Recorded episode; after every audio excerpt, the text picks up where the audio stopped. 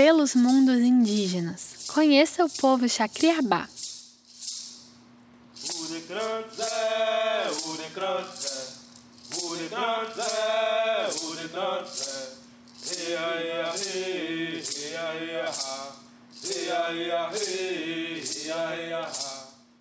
Com cerca de 15 mil habitantes, o município mineiro de São João das Missões abriga um dos mais numerosos povos indígenas do Brasil e cuja prefeitura é conduzida por gestão dos indígenas nos últimos quatro mandatos.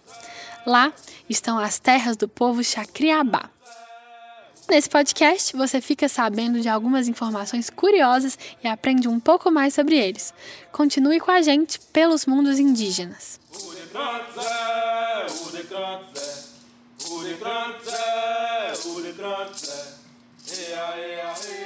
No século XVIII, as margens do rio São Francisco foram palco de um encontro entre os indígenas e os bandeirantes. Esse foi o primeiro de muitos contatos com o homem branco que viriam adiante. O povo Chacriabá sobreviveu às frentes pecuaristas e garimpeiras, e até hoje o grupo indígena luta pela ampliação de suas terras demarcadas. E o território Chacriabá é muito rico. Por lá circulam veados, cutias, tatus, onças, siriemas, tamanduás e mais. Entre os frutos estão a cagaita, jabuticaba, maracujá e o xixá. Assim, o local é usado para caçada e para coleta.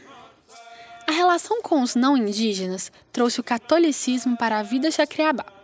Por isso, muitos dos festejos da população acontecem em torno da figura de São João dos Índios.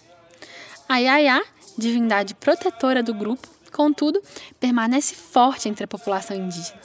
E é no ritual do Toré, marcado por momentos de dança e canto, que alguns indivíduos são escolhidos para o encontro com Yaya, quando ela assume a forma de oráculo. E você imaginava que Minas Gerais abrigava uma população tão rica quanto o povo Chacriabá? Que tal conhecer ainda mais sobre os povos indígenas do Brasil? É só visitar a exposição Mundos Indígenas, no Espaço do Conhecimento UFMG. Lançado em dezembro, a amostra apresentará cinco povos indígenas: Iacuana, Yanomami, Chacriabá, Patachup e Tiquimum, e contará com curadoria indígena.